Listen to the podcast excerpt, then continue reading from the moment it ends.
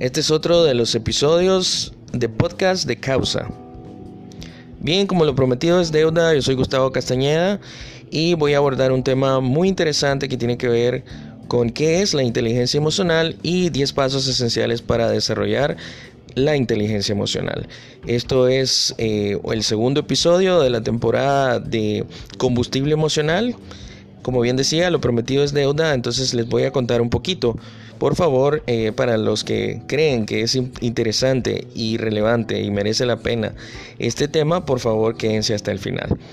Entonces, básicamente les quiero contar que el tema de la inteligencia emocional, o qué es la inteligencia emocional, es un conjunto de habilidades que permiten reconocer, apreciar y manejar de manera equilibrada las, las propias emociones y por supuesto la de los demás. Es un conjunto muy integral. La inteligencia emocional regula las emociones y esta información la utiliza de manera propia para crear un comportamiento correcto y que se adapte a los objetivos que, uno se propone, ¿verdad? Les voy a contar algo eh, bien, bien así como, como bien interesante. Durante la década de los 90, la inteligencia emocional fue considerada prácticamente un superpoder, lo crean o no. ¿Y por qué? Porque se suponía que la gente que la poseía no solo era capaz de identificar estados emocionales, sino que también podían conectar con la gente eliminar cualquier eh, grieta del, estrés y descifrar el lenguaje corporal de aquellos que les rodeaban. Entonces, es por eso que era considerada tan maravillosa. Entonces, el objetivo de este podcast es romper algunos mitos sobre la inteligencia emocional y por supuesto enseñarles 10 pasos que te van a permitir empezar a mejorarla. Entonces, básicamente quiero comenzar con algo muy importante porque tiene que ver con un cuadrante que básicamente habla sobre el valor de ser emocionalmente inteligente. Entonces, se puede explicar en función de cómo gestionamos las emociones y las los demás. Entonces, en la parte del yo como persona está lo que yo siento y lo que hago. Entonces, en la parte de lo que yo siento está la autoconciencia y en la parte de la que yo hago está el autocontrol. Pero ¿qué, ¿qué pasa con lo de los demás? Ok, entonces en la de los demás, en lo que yo siento, habla sobre la empatía. Y en lo que yo hago, habla sobre habilidades sociales. Entonces, esto es muy importante porque estos dos ejes definen lo que es la inteligencia emocional. Entonces, entendemos por autoconciencia que por supuesto es la habilidad de reconocernos e identificar las emociones eh, que tenemos nosotros mismos, así como también cuáles son sus orígenes.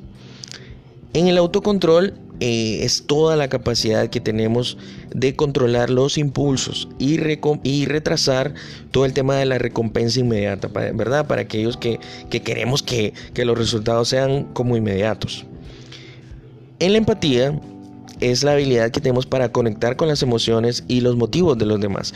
Esto, esto es muy importante, me voy a tener un poco acá, porque eh, hay incluso estudios que determinan que hay personas en el mundo que tienen este déficit, o sea, no, no, no, no, no reconocen la empatía, no pueden tener empatía con los demás. Entonces, esto es algo muy importante desarrollarla porque es la forma de cómo nos va, a abrir la puerta a nuestras habilidades sociales. ¿Y qué son las habilidades sociales? Bueno, pues la capacidad de relacionarnos de forma satisfactoria con los demás gestionar conflictos, comunicarnos claramente e influir pues sobre algunas personas. Esto claramente pues eh, tiene una línea muy delgada sobre, sobre algunos que tienen puestos de liderazgo o se consideran líderes, sobre todo ahorita que está de moda el tema de, de los nuevos emprendimientos, etcétera, ¿verdad? Entonces es algo que que dejo ahí porque es muy importante tener estos cuatro, eh, estas cuatro características, ¿verdad? Para poder decir que realmente somos emocionalmente inteligentes. Bien, el tip o el, o el punto número uno para poder desarrollar nuestra inteligencia emocional es que podemos cambiar, pero hasta cierto punto. Esto es muy, muy, muy cómico, pero a la vez muy interesante porque trata de tener la capacidad para gestionar nuestras propias emociones y la de los demás. Entonces, eh, sabemos que esto muchas veces no varía durante nuestra vida. Sin embargo, la evidencia científica, los factores más determinantes parecen ser la educación recibida, pues todo nuestro pasado, ¿verdad? Toda la educación que recibimos, todo lo que se fue llenando nuestra mente y nuestro, eh, nuestro consciente y nuestro subconsciente, también tiene que ver con genes y pues, como bien decía, las experiencias infantiles. Entonces, no es que no podamos desarrollar la inteligencia emocional, pero para hacer cambios profundos debemos dedicarle tiempo y esfuerzo. O sea, tomen nota ahí porque es muy importante dedicar tiempo y esfuerzo. Entonces, si hacemos eso, eh, también hay otros estudios que demuestran que la inteligencia emocional va mejorando conforme los años. O sea, somos, somos, tenemos la decisión de poder dedicar tiempo y esforzarnos para que nuestra inteligencia emocional eh, mejore. Bien, el punto número dos o el tip número dos es la ayuda profesional y sí da resultados, ¿verdad? Muy pocos de nosotros muchas veces eh, no salimos a buscar ayuda. O sea, creemos que todo lo podemos resolver nosotros y eso es, eso es un mito muy grande, ¿verdad? Entonces, eh, de hecho hay un intenso debate acerca del coaching y la formación de habilidades personales.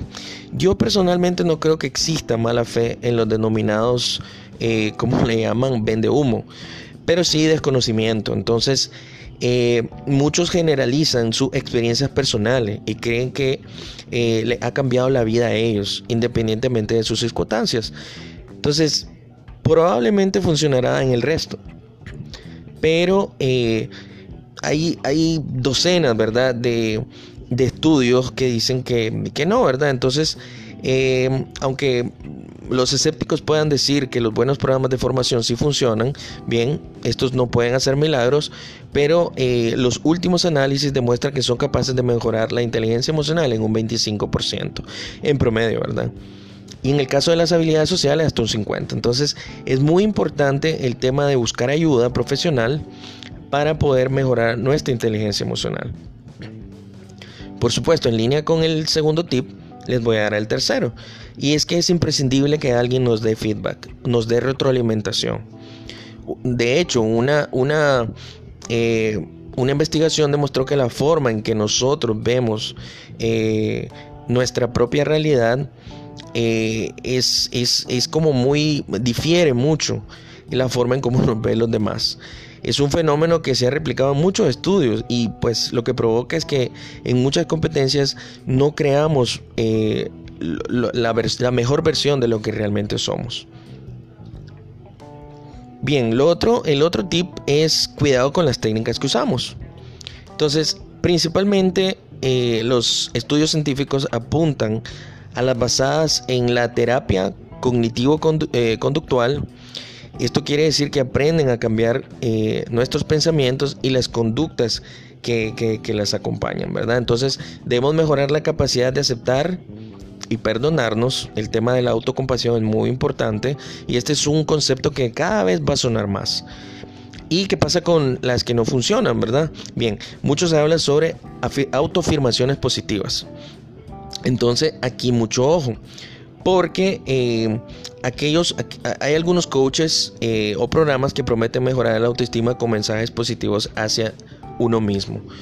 Em, por ejemplo, yo valgo, yo soy el mejor, yo me amo, etcétera, ¿verdad?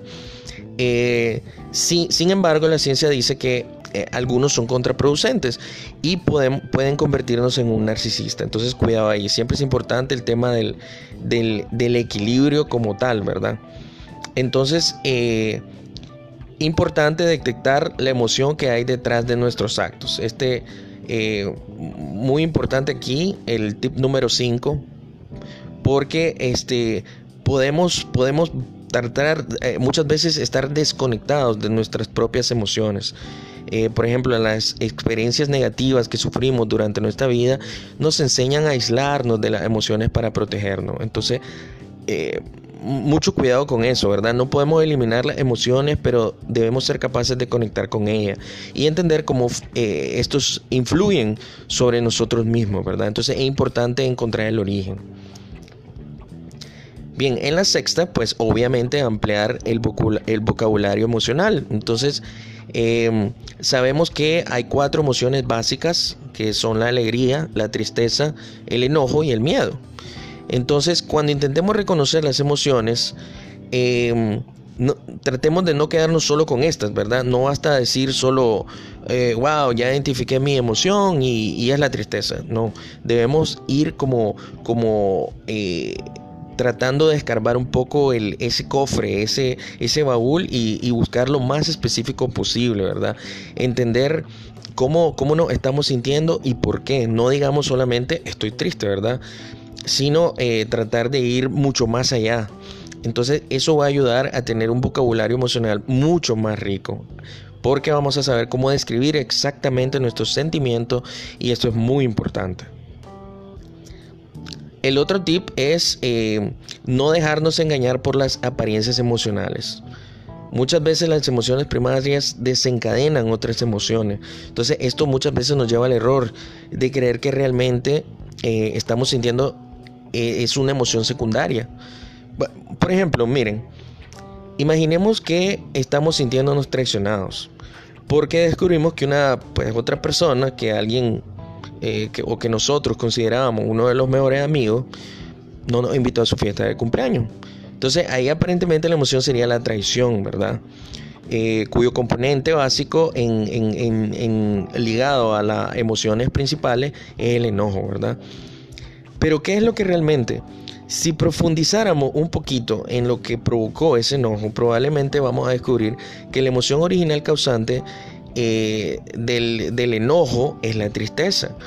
Entonces, estoy enojado con mi amigo porque me causó mucha tristeza comprobar que su amistad o que nuestra amistad no tiene el valor que yo esperaba.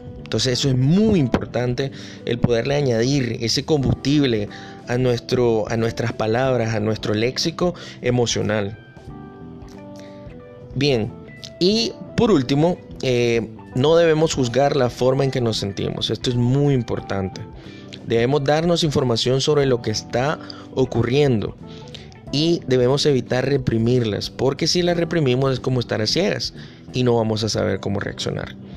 Entonces, esto es un esto es muy muy importante que todos lo sepamos porque es, es algo que tiene que ver con una fórmula eh, para la inteligencia emocional que tiene que ver con la emoción más el pensamiento igual a sentimiento, ¿verdad? Pero debemos descubrir eh, y poder dar más insumos a lo que son nuestros pensamientos, eh, nuestras emociones y por supuesto nuestros sentimientos.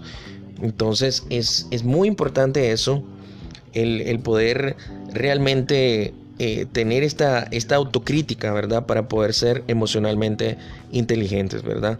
Les recomiendo como parte de un extra, un plus, siempre llevar un diario emocional.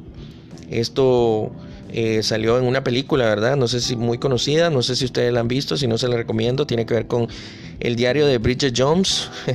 Esta es una forma muy práctica y eficaz para mejorar nuestra inteligencia emocional y es la de apuntar en una libreta cuáles son nuestros sentimientos diarios. Entonces, eh, ¿por qué? Porque básicamente los científicos han demostrado que los escáneres eh, cerebrales